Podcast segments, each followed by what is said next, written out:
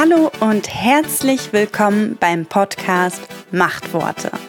Ich bin Chiara und spreche mit meinen Gästinnen aus den verschiedensten Bereichen über Sprache und ihre Macht.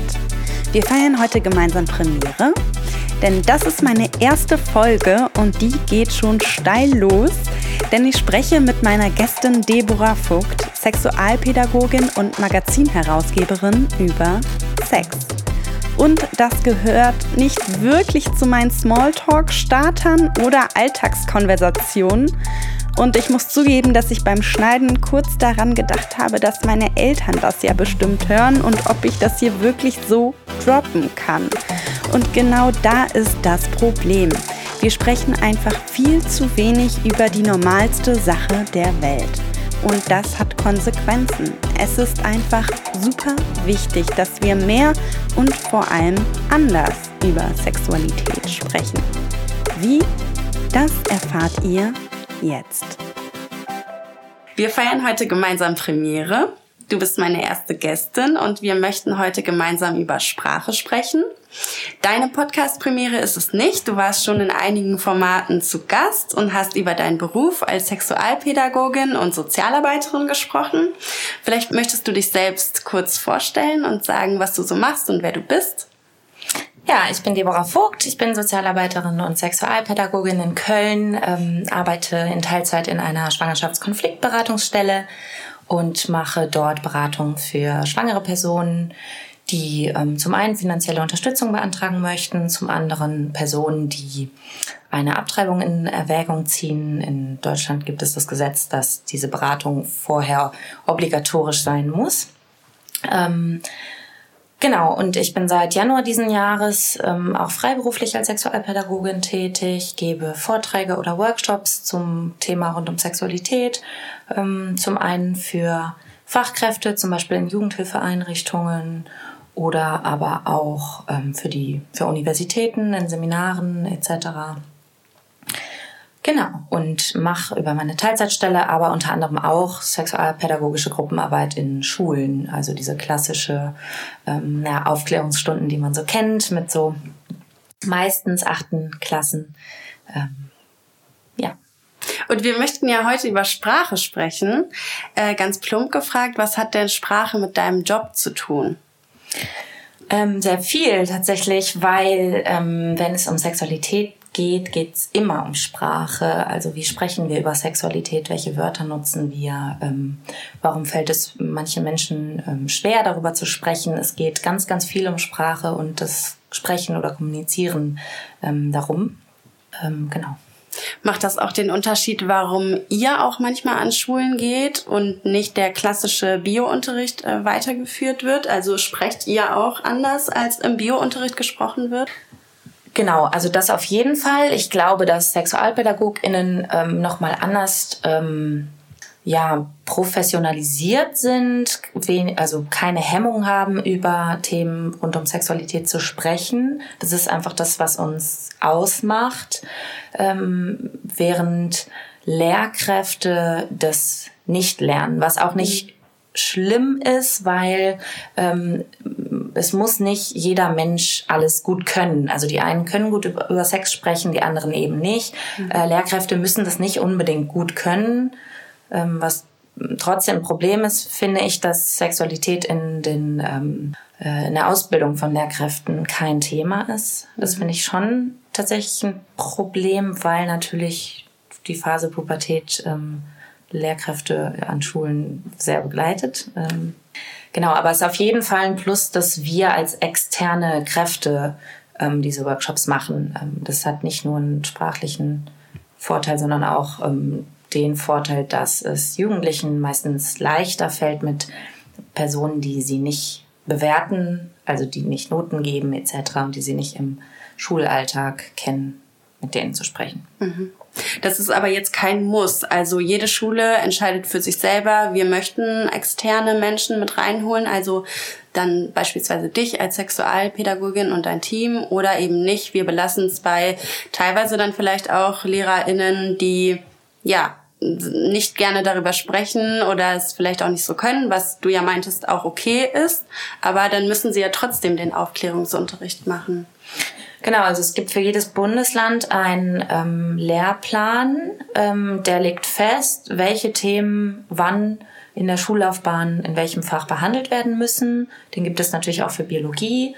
Ähm, und dann natürlich müssen die Biologielehrkräfte diese Themen abhandeln.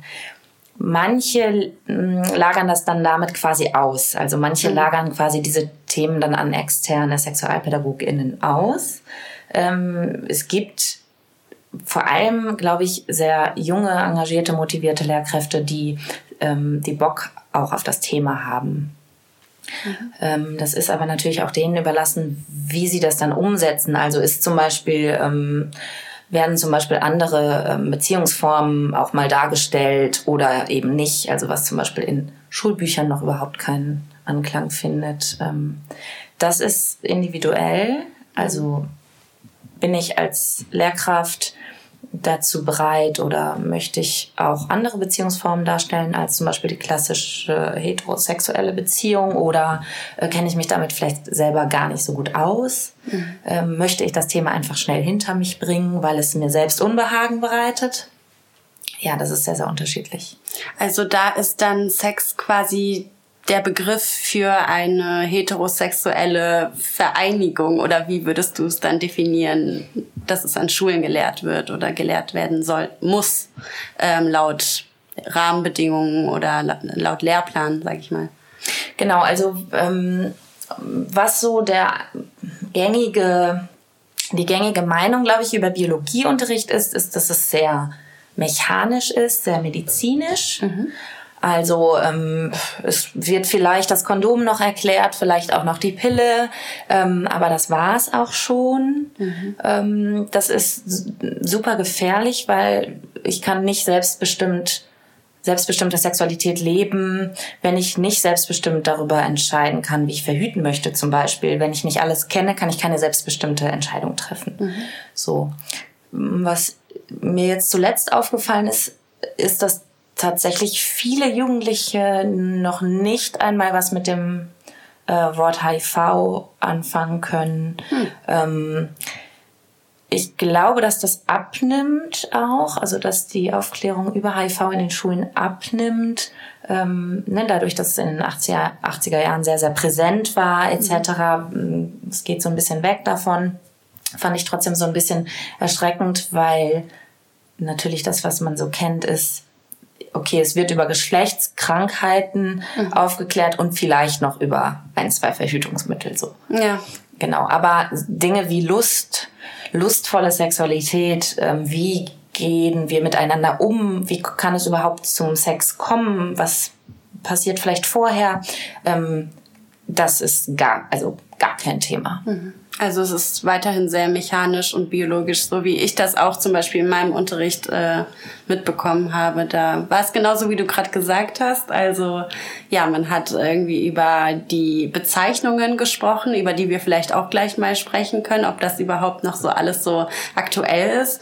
Also die biologischen Bezeichnungen von äh, Geschlechtsteilen. Mh, mm, und dann eben, ja, passt auf, dass ihr keine äh, Geschlechtskrankheiten bekommt. Das heißt, Kondom benutzen. So, also ich persönlich war da raus. Äh, meine sexuelle äh, Vorliebe oder Identität wurde ja gar nicht in den Blick genommen. Dann, also ich finde es auf jeden Fall richtig cool, dass ihr das dann macht. Genau, du machst ja mit verschiedenen Zielgruppen Workshops, das hattest du ja eingangs schon gesagt. Ähm, passt du da auch deine Sprache an ähm, oder verwendest du überall dieselben Begriffe?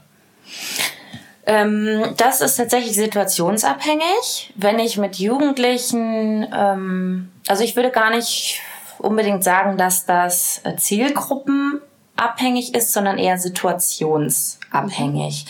Ähm, Genau, also es kann sein, dass ich Bildungsarbeit mit Erwachsenen mache, die sich schon total gut auskennen in vielen Dingen, ähm, wo ich Begriffe zum Beispiel nicht mehr erklären muss. Das kann aber auch sein, dass das bei Jugendlichen so ist. Mhm. Ähm, es kann aber auch sein, dass die Menschen die Begriffe, die ich nutze, noch nicht kennen. Also zum mhm. Beispiel, wenn ich von der Vulva spreche, dass da ähm, dann das Wort Vulva erstmal erklärt werden muss. Mhm ähm, weil vielen nicht klar ist, was das ist. Das ist was ist das denn? Ähm, ja, Vulva ist das Wort für den sichtbaren Teil, der, wie wir es ähm, eigentlich nennen Vagina. Mhm. Ähm, genau, das ist der korrekte Begriff. Also Vagina ist das Innere, mhm. also der, quasi der Vaginalkanal, okay. den bezeichnet man Vagina.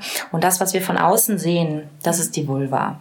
Und warum wurde es bisher Vagina genannt? Also wie kommt das, dass es eigentlich anders heißt, aber keiner weiß davon?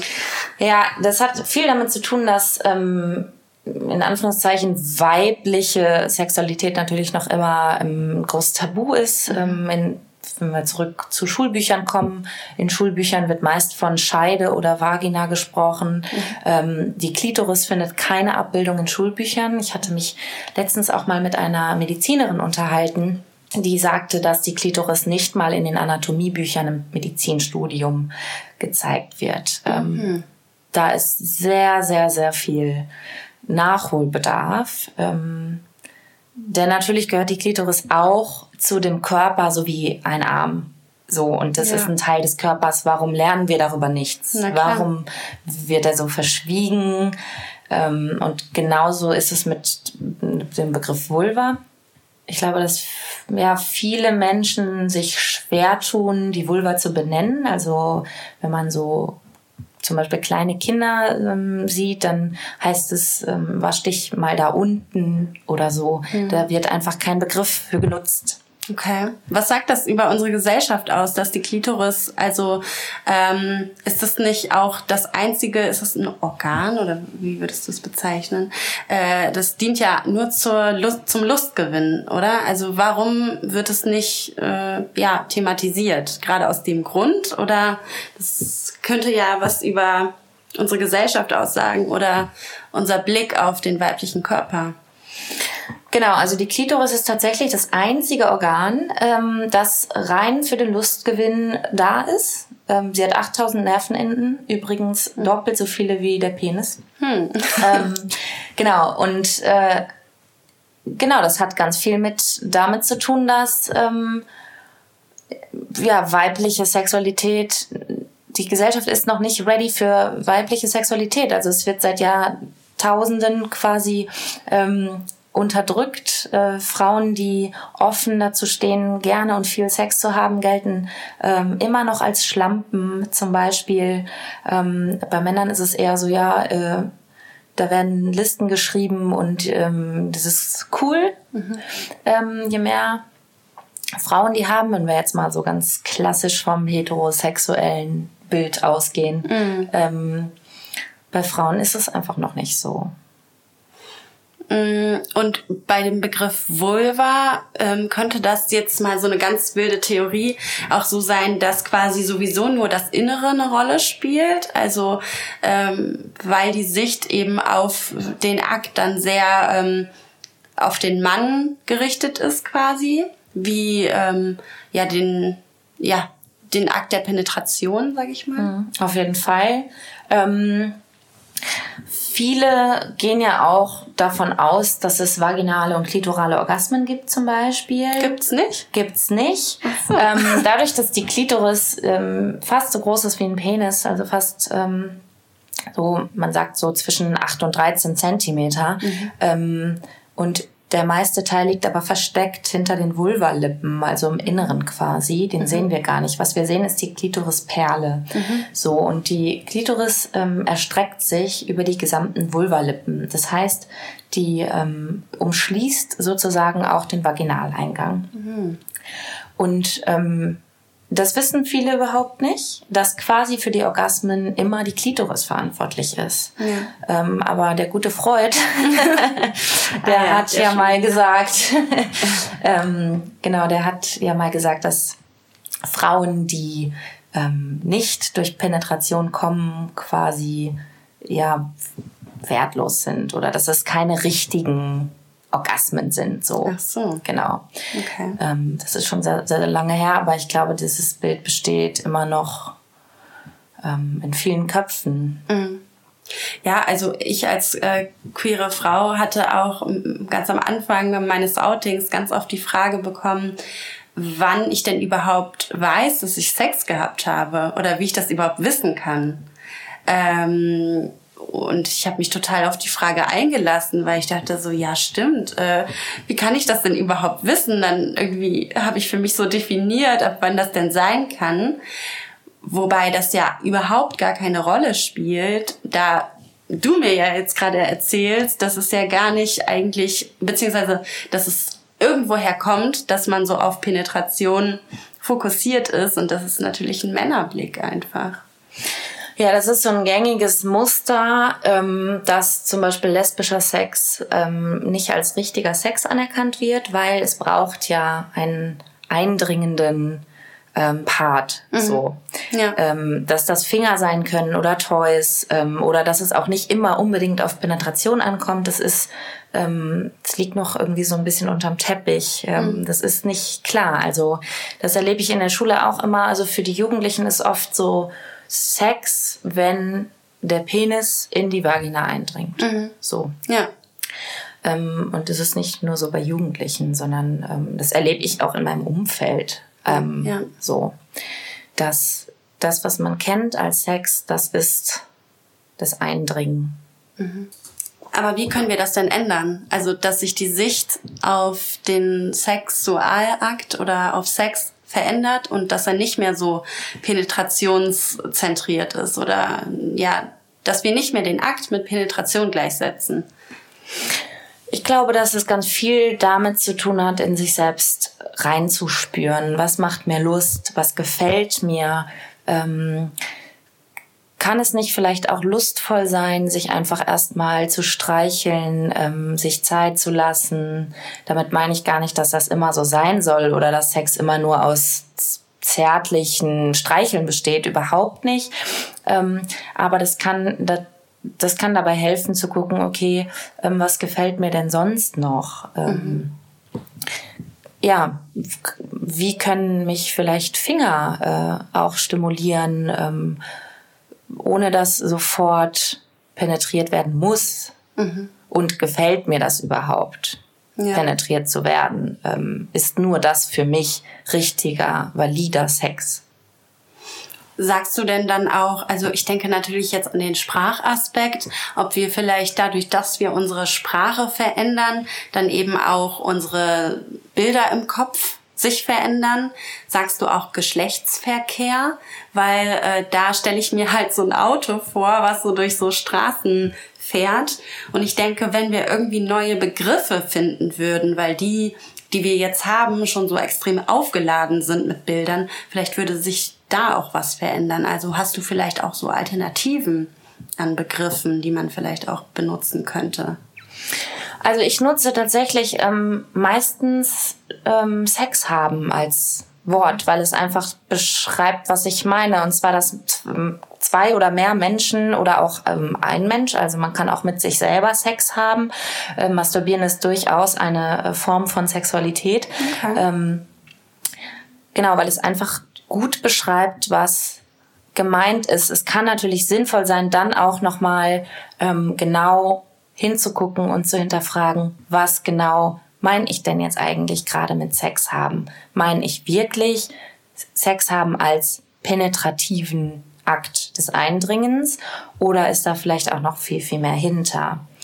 Ähm, ich stimme dir auf jeden Fall bei, das Wort Geschlechtsverkehr, das klingt so sehr mechanisch und mhm. so sehr medizinisch. Mhm. Ähm, das nutze ich tatsächlich sehr selten. Ähm, das kann gut sein zu nutzen in einem Setting, wo sich vielleicht die Teilnehmenden noch nicht so gut kennen, wo ich die Teilnehmenden noch nicht so gut kenne. Mhm. Ähm, vielleicht in einem sehr professionellen Rahmen, ähm, wo Menschen sitzen, die erstmal noch ähm, Hemmungen haben, über Sexualität zu sprechen oder auch Scham. Ähm, und genau, da kann das natürlich sinnvoll sein. Es kann aber auch genauso sinnvoll sein, ähm, durch die eigene Sprache ähm, Lockerheit bei dem Gegenüber zu erwirken. Mhm. Ähm, genau. Also da musst du dann einfach wahrscheinlich auch reinfühlen, okay, fange ich jetzt eher mit ähm, relativ biologischen, mechanischen Begriffen dann eben an oder ähm, kann ich es mir gerade auch leisten, ein bisschen zu provozieren. Apropos, ich habe nämlich auch gesehen, dass du ähm, einen Workshop über Pussys gehalten hast und in deinem gegründeten, ähm, neu gegründeten Magazin Bang hast du auch geschrieben, Moment, was steht da? Genau, Ficken, Bumsen, Blasen, das Magazin über Liebe, Sex, Freundschaft und Identität. Ähm, warum hast du diese Begriffe gewählt? Ja, da muss ich vielleicht ganz kurz nochmal dazu sagen, das habe ich in der ähm, Einleitungsrunde gar nicht erwähnt. Ja. Äh, ich habe ein Jugendmagazin gegründet, ein Aufklärungsmagazin, ähm, das jetzt diese Woche erschienen ist und auch bestellbar ist ähm, im Internet. Das heißt Bang. Und es beschäftigt sich mit Fragen, die Jugendliche beziehungsweise junge Menschen haben. Also ähm, es richtet sich vor allem an queere Jugendliche, weil ähm, ich so festgestellt habe, okay, wo ähm, gibt es Angebote zum, zu, zu zum Beispiel Safer Sex mhm. für queere Jugendliche? Ähm, also ist es ein queeres Jugendmagazin? Ja, man kann schon so, man kann schon so sagen. Ich würde trotzdem ähm, behaupten, dass ähm, viele Artikel auch für heterosexuelle, cisgeschlechtliche Jugendliche interessant sein könnten. Mhm. Ähm, die Begriffe Ficken, Bumsen, Blasen ähm, haben wir gewählt, weil Jugendliche erstmal viel mit so, so provokanter Sprache anfangen können. Also nicht alle natürlich, aber es ist so ein Begriff und es ist so ein bisschen so ein, oh, hat dir das gesagt? Mhm. Steht das da wirklich drauf? So. Ja. Ähm, genau das habe ich ja auch gedacht. Ah, wow, okay. Das sind ja eigentlich Begriffe, die man dann vielleicht eher vermeidet. Mhm. Ja. Genau, also es, es regt natürlich erstmal zu so einem kleinen Entsetzen an. Mhm. Und dann können wir uns ja fragen, warum denn? Warum sind es Wörter, die man so vielleicht gar nicht unbedingt im Alltag nutzt? Ja. Ähm, ich finde zum Beispiel, ähm, das Wort Ficken ist für viele vielleicht ein sehr abwertender Begriff. Ähm, ich finde, man kann es auch umdrehen und den für sich nutzen als irgendwie so selbstermächtigender, äh, selbstermächtigenden Begriff. Ähm, der auch irgendwie ein schönes Wort sein kann. Also du meinst, dass quasi Begriffe, die negativ besetzt sind, dass du sie wieder so positiv besetzen willst. Also einerseits klar provozieren und irgendwie da andocken, wo vielleicht auch Jugendliche sind in ihrer Sprache, aber andererseits dann ähm, die mit positiver Bedeutung wieder füllen, weil sie auch für manche eine positive Bedeutung haben können. Genau, auf jeden Fall.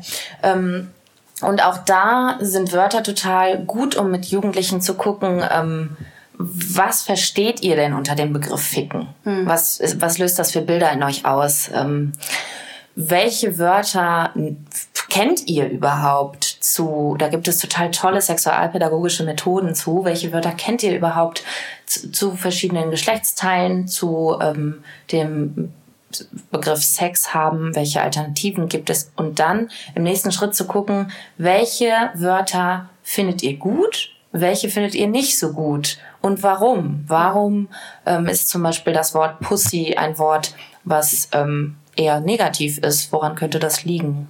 Okay. Und aber du verwendest das ja dann trotzdem gerne, oder? Genau, also ich finde, ähm, Wörter haben immer die Bedeutung, die ich ihnen gebe. Mhm. So. Und ähm, ich verwende das einfach kontextabhängig. Es kann in einem Workshop sinnvoll sein, von Ficken zu sprechen. Mhm. Ähm, es kann sinnvoll sein, von Sex haben zu sprechen. Ähm, genau, es kann natürlich auch sein, dass ich mit, mit Wörtern äh, wie Ficken ähm, Menschen auch überfordere. Also mhm. da ist es immer so eine ähm, Aufgabe äh, für SexualpädagogInnen, da empathisch zu sein und zu bleiben und zu gucken, ähm, wie ist die Gruppe drauf? Wie mhm. ist die Gruppendynamik? Ähm, genau. Wenn ich das Wort ficken verwende, spreche ich damit vielleicht nur einen Teil der Gruppe an. Mhm. Weil das viele einfach abstößt oder irgendwie negative Gefühle in ihnen auslöst oder so. Genau. Okay. Und merkst du dann ähm, während des Workshops, dass die Personen dann auch ähm, offener werden und sich mehr trauen, über Sexualität zu sprechen, ähm, weil du ihnen ein Angebot machst? Oder wie ist das eigentlich generell? Also ist da eine große Scham immer noch? Oder ich spreche ja nicht mit vielen Leuten in meinem Alltag darüber. Deshalb habe ich jetzt nicht so die Erfahrungswerte. Vielleicht ist das auch schon eine Erfahrung, dass man da einfach im Alltag nicht drüber spricht. Ja, also auch das ist ganz unterschiedlich. Ähm, es gibt Gruppen, die ganz neugierig sind ähm, und schon von Anfang an viele Fragen haben. Dann gibt es Gruppen, die brauchen erstmal ein bisschen. Mhm. Ähm, und das ist auch völlig okay so, weil meistens kennen die mich erstmal nicht. Mhm. Und ich würde vielleicht auch nicht unbedingt sofort jemandem solche intimen Fragen stellen oder mich trauen ähm, zu sagen, hey, ich habe da das und das beobachtet, ist das denn eigentlich normal? So. Mhm. Ähm, Genau, aber ich merke, dass der Bedarf ganz groß ist ähm, und dass, ja, wenn so ein bisschen Zeit vergangen ist, dass sich die meisten Menschen anfangen wohlzufühlen und auch ähm, in einem geschützten Rahmen wohlfühlen, Fragen zu, stellen zu können. Und das ist für mich immer die schönste Rückmeldung so, wenn ich merke, dass, ähm, ja, dass ich quasi als, als Leitung diesen Rahmen schaffen konnte, dass das möglich ist. Mhm. Ähm, ich habe vom Orgasm Gap gelesen, äh, vielleicht auch davon gehört. Ähm, der ist angelehnt an den Gender Pay Gap. Äh, Frauen verdienen ja ähm, offensichtlich weniger als Männer in den gleichen Berufen.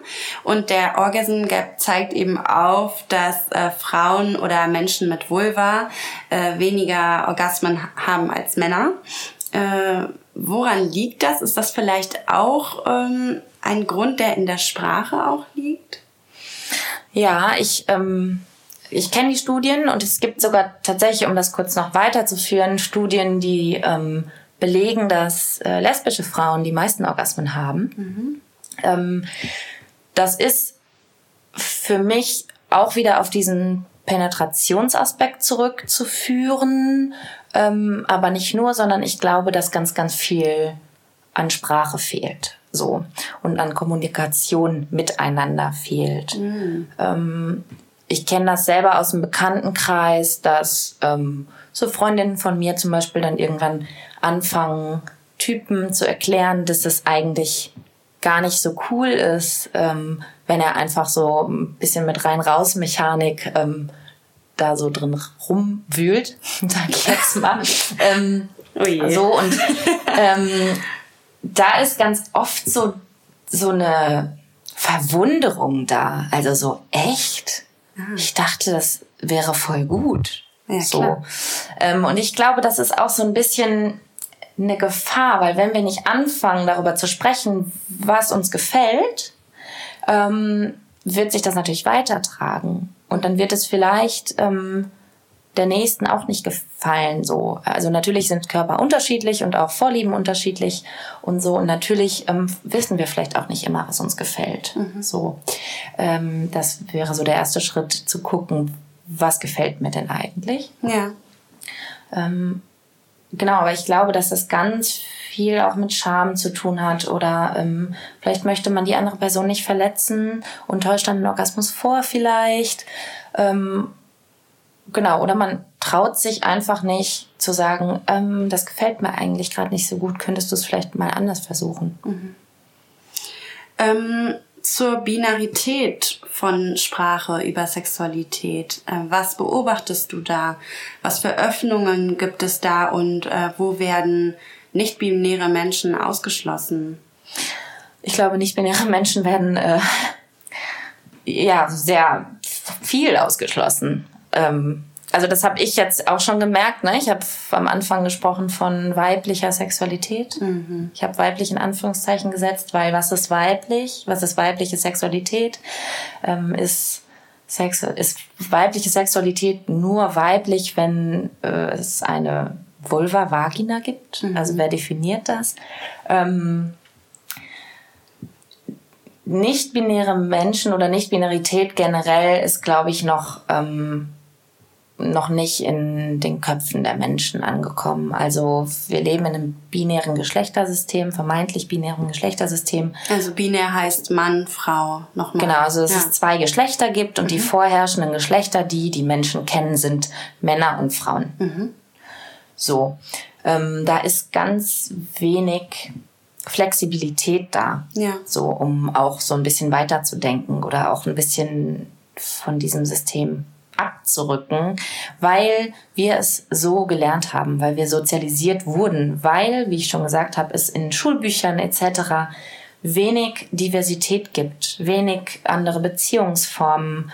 Ähm, oder auch schon im Kindergarten. Also es fängt ja schon viel früher an, dass wir mit Medien in Kontakt kommen und Medien können ja auch natürlich Bücher sein. Ähm, mhm. Und im Kindergarten ähm, gibt es auch viele Bücher, so zum Beispiel. Ja. Ähm, es gibt einfach wenig Sichtbarkeit für Menschen, die sich außerhalb des binären Geschlechtersystems bewegen ich merke das auch so, während ich mit dir spreche, dass ich auch oft von Frauen und Männern spreche. Dabei mh, hm, hast du mir ja beigebracht zu sagen, Frauen mit Vulva, äh, nee, äh, guck, da ist es schon, Menschen mit Vulva oder eben mit Penis. Weil, ähm, wie du gesagt hast, es muss halt eben nicht heißen, dass eine Person sich als Frau identifiziert oder als Mann oder eine Frau ist oder ein Mann ist.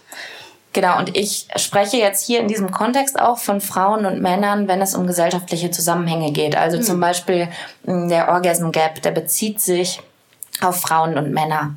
Mhm. Deshalb spreche ich dann auch von Frauen und Männern. Ja, klar. So, in äh, Workshops spreche ich von Menschen mit Vulva und Menschen mit Penis und erkläre dann auch immer, warum ich das jetzt so formuliere. Das ist auch total hilfreich dann. Ähm, also man kommt in solchen Workshops auch oft von Höchstchen auf Stöckchen und so. Und also vor allem mit Jugendlichen kommen dann immer mehr Themen und Fragen auf und dann kann man total gut ähm, auch dann nochmal auf ähm, Identitäten und ähm, sexuelle Orientierungen kommen ähm, mhm. und das nochmal erklären. Geschlechtliche und sexuelle Vielfalt. Gibt es da nicht auch viele Menschen in deinen Workshops, die sagen, okay, das ist jetzt wirklich too much? Also worauf soll ich denn noch alles achten? Gibt es das auch oder Widerstände? Wie gehst du mit denen um? Gibt es die überhaupt? Ähm, die gibt es auf jeden Fall. Ich glaube, es ist wichtig, im Gespräch darüber zu bleiben, ähm, auf einer konstruktiven Ebene, um sich ja versuchen zu verstehen. Mhm. So. Ich glaube, wir kommen nicht weit mit, mit Kämpfen gegeneinander. Mhm. Ähm, auch wenn das natürlich oft Kämpfe in, in einem auslöst. Ähm, mhm, kann ich sehr gut nachvollziehen. Ich glaube, wir müssen so ein bisschen davon abrücken, die Menschen verändern zu wollen. Mhm. Das fällt mir auch nicht immer einfach. Mhm. Ja. ähm, aber ich merke mehr und mehr, dass, ähm, dass es anders nicht geht. Also du bietest quasi eine Idee oder deine Realität, ähm, die wir, die für uns natürlich das Richtige ist, an und ähm, schaust dann, ob die angenommen wird oder nicht.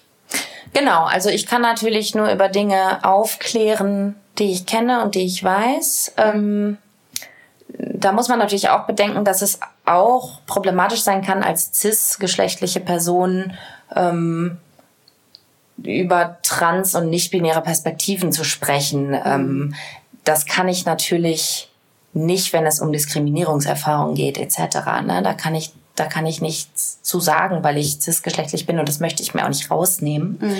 Ähm, aber ich kann erstmal den Menschen ähm, ja Dinge vermitteln, über Dinge aufklären, erzählen und was sie dann damit machen, das liegt nicht bei mir. Also ich kann natürlich an die, ähm, ja, an die Eigenverantwortung so ein bisschen äh, poch, pochen. Appellieren. Appellieren, ja. so an die Eigenverantwortung appellieren ähm, und erklären, was, dass auch natürlich äh, trans- und nicht-binäre Personen von patriarchalen Strukturen betroffen sind. Ne? Auf jeden Fall das wird oft vergessen oder nicht mitbedacht. Mhm. So.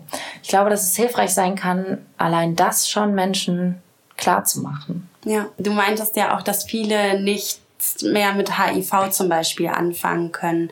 Äh, mit wo startest du mit den mit deinen Teilnehmenden? Das ist sicherlich auch sehr individuell, aber was würdest du jungen Eltern raten, wie sie mit ihren, ob sie mit ihren Kindern sprechen oder ähm, was würdest du raten? Soll man mit Kindern über Sexualität sprechen? Auf jeden Fall. Also man kann nicht früh genug anfangen. Ähm, das ist natürlich ein Unterschied, Unterschied ob ich mit ähm, einem 14-jährigen Jugendlichen über Sexualität spreche oder mit einem vierjährigen Kind. Mhm. Da ähm, benutze ich andere Wörter.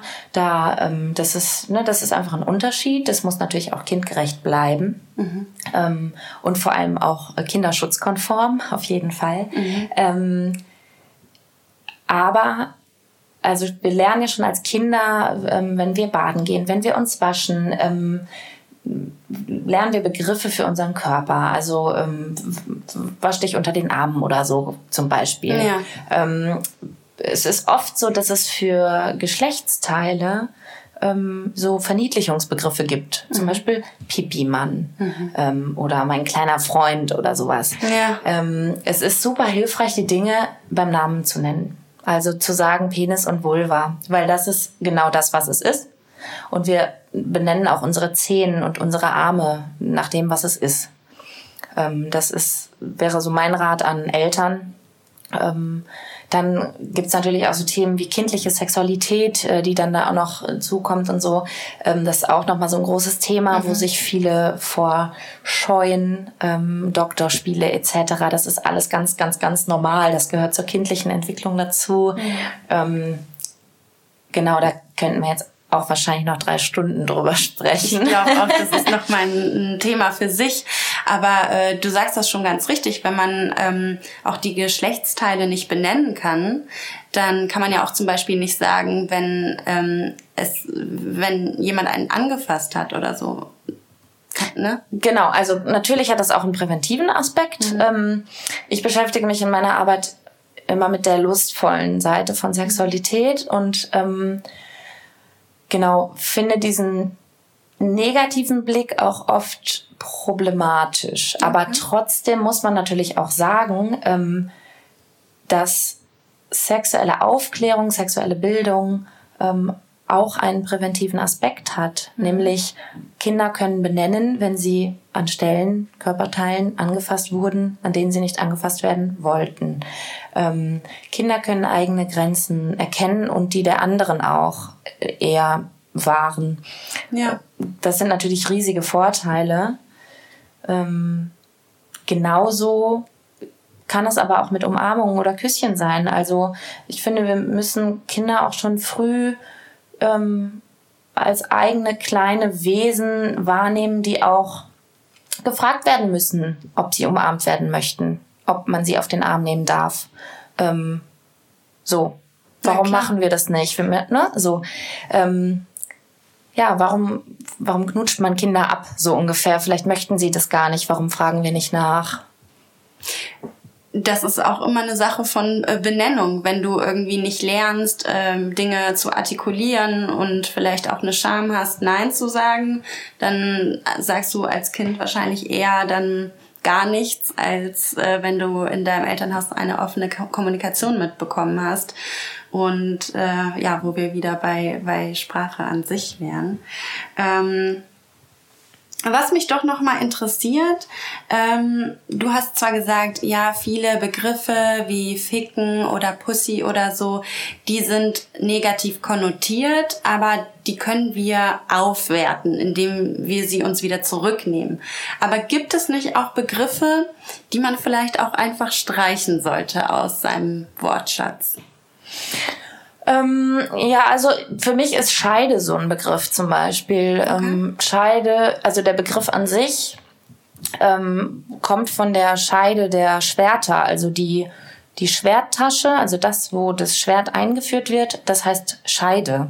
Stimmt, ähm, ja. Genau, daher rührt dieser Begriff Scheide. Ich finde das ganz, ganz furchtbar, wenn man sich so überlegt, dass eine Vagina quasi ähm, eine Tasche für ein Schwert ist. Mhm. Wenn, wir, hm, wenn wir uns das jetzt mal so vorstellen, das ist ein furchtbarer Begriff. Ähm, dahingehend ähm, passt auch so ein bisschen, dass man oft von Eindringen spricht und nicht von Aufnehmen. Also natürlich kann auch eine Vagina etwas in sich aufnehmen und es hat so einen sehr aktiven Part. Ja, ähm, aber oft ist es so dieses, die Vagina wird als passiven Part gesehen ähm, und der Penis, wenn wir jetzt mal wieder von Vagina und Penis ausgehen, ja. ist so der machtvolle, eindringende Part. Das muss überhaupt nicht so sein. Und das passiert natürlich auch schon in Sprache mhm. und durch Sprache, dass wir zum Beispiel sagen, ähm, eine Vagina kann auch etwas in sich aufnehmen und es hat was total kraftvolles. Mhm. Ähm, ja, was mir noch so im Kopf ist, ist so, so ein Wort wie Fotze zum Beispiel. Ja. Das hat auch für viele so eine sehr, sehr negative ähm, Bedeutung. Dabei ähm, habe ich mal erfahren, dass zum Beispiel das englische Wort Kant mhm. ähm, vom lateinischen Wort Kunus äh, abgeleitet wird. Und mhm. Kunus heißt eigentlich heiliger Ort. Oh. Was äh, eigentlich voll schön ist. Ja, ist mega ähm, schön, gefällt genau. mir. Genau, und ähm, deshalb finde ich auch so ein Wort wie Fotze, das, das kann man sich so zurückholen. So, das kann man sich zurückerobern. Ähm, das muss man nicht. Und es ist auch voll okay, wenn man sagt, so, so ein Wort möchte ich nicht benutzen. Mhm. Ähm, aber es kann eben auch sehr empowernd sein es zu benutzen. Man kann auch wahrscheinlich sagen, mein heiliger Ort. Ja, also keiner hat ja gesagt, dass du nicht auch neue Begriffe äh, dir ausdenken kannst und verwenden kannst. Vielleicht werde ich das jetzt in Zukunft sagen. Es ist tatsächlich super spannend, wenn, äh, wenn ich mit Jugendliche, Jugendlichen dazu arbeite, was die so für Begriffe kennen. Ja, äh, ja sag mal ein paar lustige. Letztens hatte mir ein Mädchen äh, erzählt, äh, sie hat so eine Eigenkreation ähm, Ohulu oder so, glaube ich, sagt sie. Das fand ich total spannend. Warum? Was bedeutet das? Das ist einfach ihre Eigenkreation okay. für ihre Vulva, Vagina, ja. Ohulu. Mhm. Hört sich gut an. Ja. Das hat so was ganz Weiches irgendwie. Voll cool, dass sie das auch einfach gesagt hat. Mhm. Also ist ja total mutig. Ja, Hätte total. ich mich äh, nicht getraut, glaube ich, als Jugendliche. Ähm, können denn neue Begriffe nur ähm, was Positives für Menschen mit Vulva bewirken? Also dass ähm, ja quasi wir haben ja schon ganz viel darüber geredet, dass die weibliche, in Anführungszeichen, Sexualität durch neue Begriffe mehr ins Aktive gerückt wird, mehr in den Vordergrund gebracht wird. Aber hat es nicht auch ähm, für Männer, in Anführungszeichen, Menschen mit Penis, ähm, Vorteile? Auf jeden Fall. Ich glaube auch, ähm, dass Männer unter enormem Druck stehen, ähm, gesellschaftlichen Druck. Ne? Also gerade dieses, ähm, was sehr, sehr toxisch sein kann. Ähm, von Männern wird erwartet, dass sie stark sein müssen, dass sie nicht weinen dürfen, dass sie keine Schwäche zeigen sollen, ähm, weil sie einem gewissen Bild entsprechen sollen. Mhm. Ähm, und dieses Bild ist ja auch oft dieses so ein bisschen, ja, der, der Macker muss äh, sich nehmen, äh, was, was er möchte, also was ihm zusteht, so ein bisschen. Das Der ist das, Jäger. So, das, genau, das ist ja. natürlich jetzt sehr, sehr überspitzt, ne? Ja, ja. Ähm, so und überhaupt nicht pauschal ähm, ge gemeint. Ähm, dennoch ist es natürlich oft so ein Problem, dass ähm, dass auch Männer, also es gibt tatsächlich super viele Begriffe für Penis. Ähm, ich habe vor, vor, allem auch in diesen Penetrationsaspekt äh, gedacht, dass ähm, ich, ich kenne mich nicht aus, aber vielleicht finden nicht alle Männer äh, nur Penetration toll. Und wenn man das vielleicht auch wieder so dezentrieren würde und ähm, ja, nicht nur oder aufklären würde, wie du es eben machst ähm, und ja sagen würde, Sex ist nicht nur Penetration, vielleicht wäre das auch für Männer auch schön. Also es muss ja nicht nur für ähm, Frauen super sein. Klar, also das ich mir jetzt, ja. vielleicht gibt's Männer, die möchten ihn gar nicht unbedingt reinstecken. Ja. So. Ähm, aber dann ist es natürlich auch so ein bisschen eine Hürde, dahin zu kommen, darüber zu sprechen und zu sagen, so mir gefällt das eigentlich gar nicht so gut oder ich möchte das nicht so hart und wild, so mhm. ähm, was man Männern ja oft ähm, so ein bisschen auferlegt. Mhm. Dieses harte, machtvolle, du musst viel Sex haben, so ungefähr, so ein bisschen. Ja. Wird sicherlich auch durch Pornos, also durch Mainstream-Pornos ähm, gefördert, das Bild. Also natürlich ja auch sehr viel Gewalt stattfindet und gezeigt wird. Und in Mainstream-Pornos gibt es natürlich dann auch ähm, Männer, die einen sehr, sehr großen Penis haben, der sehr, sehr lange steht. Mhm. Ähm, da muss man sich natürlich fragen, ist es in der Realität auch so? Oder kann es nicht auch mal okay sein, wenn der Penis vielleicht gar nicht unbedingt innerhalb von drei Sekunden knüppelhart ist? Äh, kann man nicht vielleicht auch trotzdem Sexualität leben? Mhm. Ähm, kann man vielleicht auch anfangen rumzuknutschen oder so, wenn der Penis noch nicht so äh, irrigiert ist. Ähm, und vielleicht ist er auch ein bisschen kleiner als im Porno oder so. Also auch da gibt's ja sehr, sehr viele körperliche Unterschiede ähm, und sehr verschiedene ähm, ja, Formen äh, an Geschlechtsteilen. Gibt's denn ähm, ein Wort, was alles, jetzt äh, bin ich wieder bei, den, bei der Vulva, ähm, du hast ja gesagt, das Äußere, alles was man sieht, ist die Vulva, das Innere ist die Vagina. Gibt's denn einen Begriff, der beides zusammenfasst? Es gibt so ein paar Wortkreationen, ähm, die so gerade so ein bisschen umgehen. Also das mhm. wäre zum Beispiel sowas wie Vulvina. Mhm. Ähm, das ist auch eine individuelle Entscheidung, ob man das nutzen möchte oder nicht. Ich, ich nutze das eher ungerne, weil das für mich sowas sehr Verniedlichendes hat. Ja, auf jeden ähm, Fall. Ich kann mir aber vorstellen, dass der Begriff für viele ähm, ein total schöner Begriff sein kann. Mhm. Ähm, was mir jetzt eben aber auch noch einfiel, ist, ähm, so in Bezug auf Vulva, dass wir ja oft auch von Schamlippen sprechen. Ja. Da gibt es gerade auch ähm, ganz viele Gespräche darüber und auch eine Petition, ähm, dass das Wort Schamlippen gestrichen wird im Duden und ähm, genau, nämlich Vulvalippen stimmt, äh, als ja, neues Wort ja, stimmt. Äh, gewählt werden soll, weil es gibt an einer Vulva nichts, was irgendwie schamvoll ist mhm. oder was ähm, ja schamhaft sein kann ähm, deshalb müssen wir uns auch da, glaube ich, von dem Begriff Scham lösen. Klar, man kann, also ich kann nicht, äh, nicht von Scham reden. Also ich muss immer das Wort Scham in den Mund nehmen, wenn ich dann über meine Vulvalippen spreche, wenn ich beim ähm, Gynäkologen bin oder bei meiner Gynäkologin oder generell ähm, ja Dinge beschreiben möchte, dann muss man immer das Wort Scham in den Mund nehmen und ähm, das macht sicherlich auch was mit der eigenen ähm, ja, mit dem eigenen Bild über den Körper oder der Wahrnehmung, ne? Genau, und es gibt da auch, ähm, in Bezug auf Vulvalippen gibt es ja die inneren und äußeren Vulvalippen. Mhm. Manche sprechen auch von kleine und große mhm. Vulvalippen, was ein bisschen irritierend sein kann, weil die inneren Vulvalippen oft größer sind als die ähm, äußeren, ne? weil die stehen manchmal ein bisschen hervor und kommen raus. Ähm, das ist ganz normal.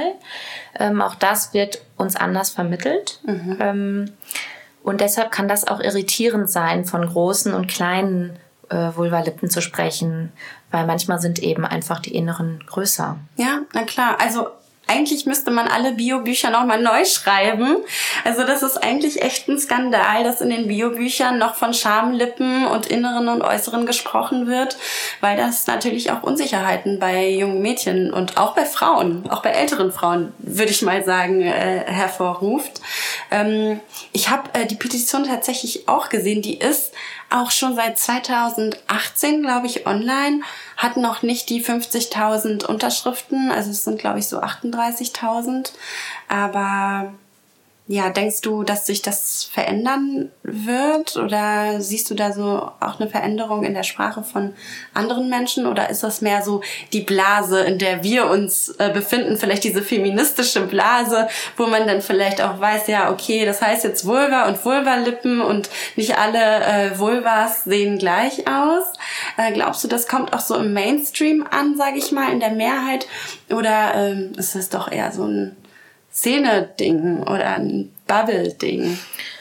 Ja, ob das in der Mehrheit ähm, ankommt, das kann ich tatsächlich nicht sagen. Ähm, aber genau deshalb braucht es äh, ja solche Petitionen. Ähm, ich merke schon, dass ich zum Beispiel, ähm, wenn ich mit Jugendlichen darüber spreche und dann auch sage, hm, was meint ihr oder warum ist es denn so, dass das Schamlippen genannt wird, dass da schon ähm, es so bei der ein oder anderen auch Klick macht, ähm, und dann dann da sowas kommt wie so, hä, stimmt, mhm. ich will mich dafür nicht schämen. So, ja. Ich will mich auch nicht schämen müssen. So, das merke ich schon. Ja. Ähm, aber das sind dann oft so Momente, wo, wo sie das erste Mal damit konfrontiert sind. Mhm. Ähm, ich glaube, dass Medien ein großen, großes Potenzial haben, also gerade TikTok etc., sowas, dass es da immer mehr Menschen gibt, die auch darüber sprechen und das natürlich mhm. auch viele junge Menschen erreicht. Okay, ähm, da habe ich jetzt gar nicht. Ja. Da bin ich ein bisschen zu alt für, glaube ich. ja, genau. Und ähm, aber natürlich, ich bin total in meiner Bubble, ne? Also ja. voll. ja, also ich ja auch. Also daher dachte ich vielleicht, du kommst ja schon ein bisschen raus, indem du äh, eben deine Workshop machst, äh, Workshops machst und da siehst du ja so ein bisschen. Und wahrscheinlich sprichst du ja auch mit vielen Verwandten, Freunden und so mehr über das Thema, weil du das beruflich machst oder?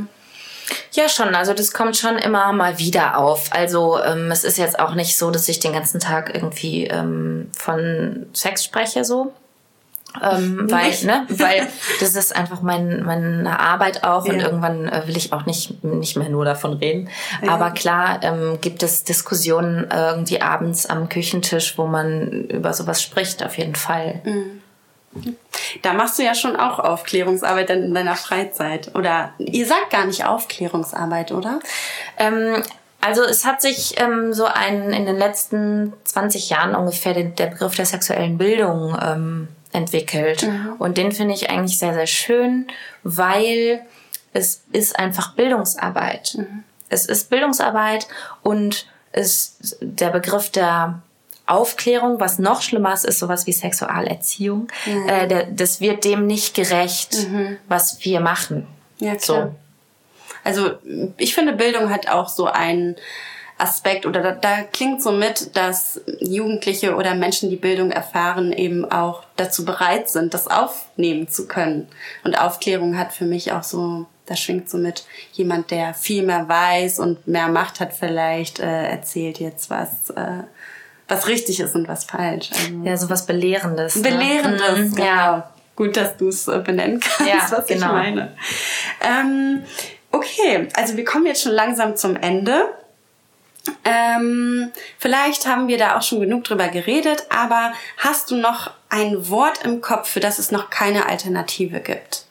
Also, oder etwas, was noch nicht benannt wird oder wo du manchmal drüber stolperst, das trotzdem verwendest und sagst, da müsste es eigentlich doch noch mal einen anderen Begriff zu geben.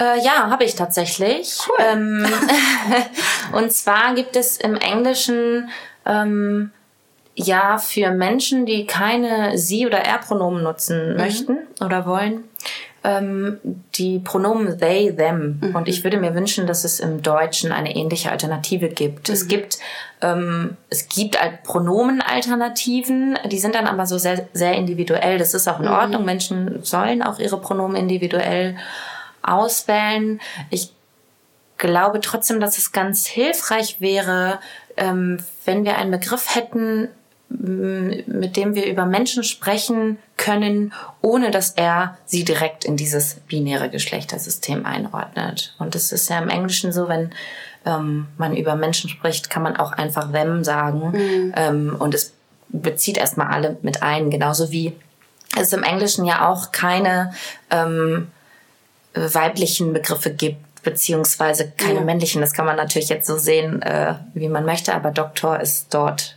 ähm, für alle gültig. Neutral. Ja, ja das stimmt. Das, das würde ich mir wünschen, ja. Okay, vielleicht haben wir ja ein paar kreative ZuhörerInnen, die da ähm, Ideen haben, wobei ich auch denke, dass da sich schon Leute seit Jahren abmühen, da was zu finden und das irgendwie einfach nicht angenommen wird. Aber das ist auf jeden Fall ähm, sehr wichtig, danke. Ähm, was würdest du noch ähm, den ZuhörerInnen raten, was sie tun können, damit sich was verändert in der Wahrnehmung von Sexualität, ähm, in ihrer Sprache? Muss auch nichts mit Sprache zu tun haben, aber so das, was du loswerden willst, doch als Live-Tipp. Ich glaube tatsächlich, es fängt mit Sprache an. Deshalb glaube ich, ist Sprache schon so der wichtigste Punkt. Also ähm, es fängt an mit den Dingen, die wir schon benannt haben, also ähm, Geschlechtsteile benennen, wie sie heißen. Also mhm. Vagina ist der falsche Begriff für das, was die meisten damit meinen. Mhm. Ähm, es heißt Vulva ähm, zum Beispiel. Ähm, denkt über Wörter wie Scheide nach, denkt darüber nach, wenn ihr euren Kindern Begriffe wie Scheide beibringt, was es eigentlich heißt, woher der Begriff kommt. Ähm, denkt darüber nach, ähm, ja, die Dinge einfach beim Namen zu nennen. So, das ist so, glaube ich, der erste Schritt, den mhm. wir machen können, um ja, dem Thema so ein bisschen näher zu kommen. Ja, danke. Ähm, wie kann man dich und deine Arbeit unterstützen? Also du hast ja schon gesagt, Bang ist jetzt endlich raus. Herzlichen Glückwunsch. Danke. Richtig cool. Ich bin Fan des Magazins. Es hat ein super schönes Design, coole Themen. Ähm, es ist ein queeres Jugendmagazin, was ich persönlich sehr cool finde. Das hätte ich in meiner Jugend gebraucht. Ähm, wie kann man deine Arbeit unterstützen, sowohl als Herausgeberin als auch als Sexualpädagogin? Ja, also ihr könnt mir gerne natürlich bei Instagram folgen unter sexuelle Bildung. Ähm, und dann kommt ihr darüber auch zu der Instagram-Seite von Bang. Ähm, es gibt, ich habe eine Internetseite, deborahvogt.de, darüber kann man auch das Heft bestellen. Ähm, weil du gerade gesagt hast, schönes Design, möchte ich nochmal kurz Credits an die Designerin Anna Süß geben aus Köln. Ähm, genau. Äh, da, damit seid ihr eigentlich schon ähm, glaube ich, ja, informiert und ich mache immer mal wieder auch irgendwie Online-Vorträge oder so. Da ähm, genau seht ihr dann auch über Instagram, wann und wie was stattfindet. Cool. Ja. Freut mich. Also, ich freue mich richtig, dass wir zusammen den Auftakt gemacht haben. Danke für das tolle Gespräch. Ähm, ich wünsche mir, dass viel mehr Sexualpädagoginnen ähm, wie du an Schulen gehen oder auch äh, Fachkräfte bilden und äh, so einen äh, weiten, aufgeklärten Blick haben wie du.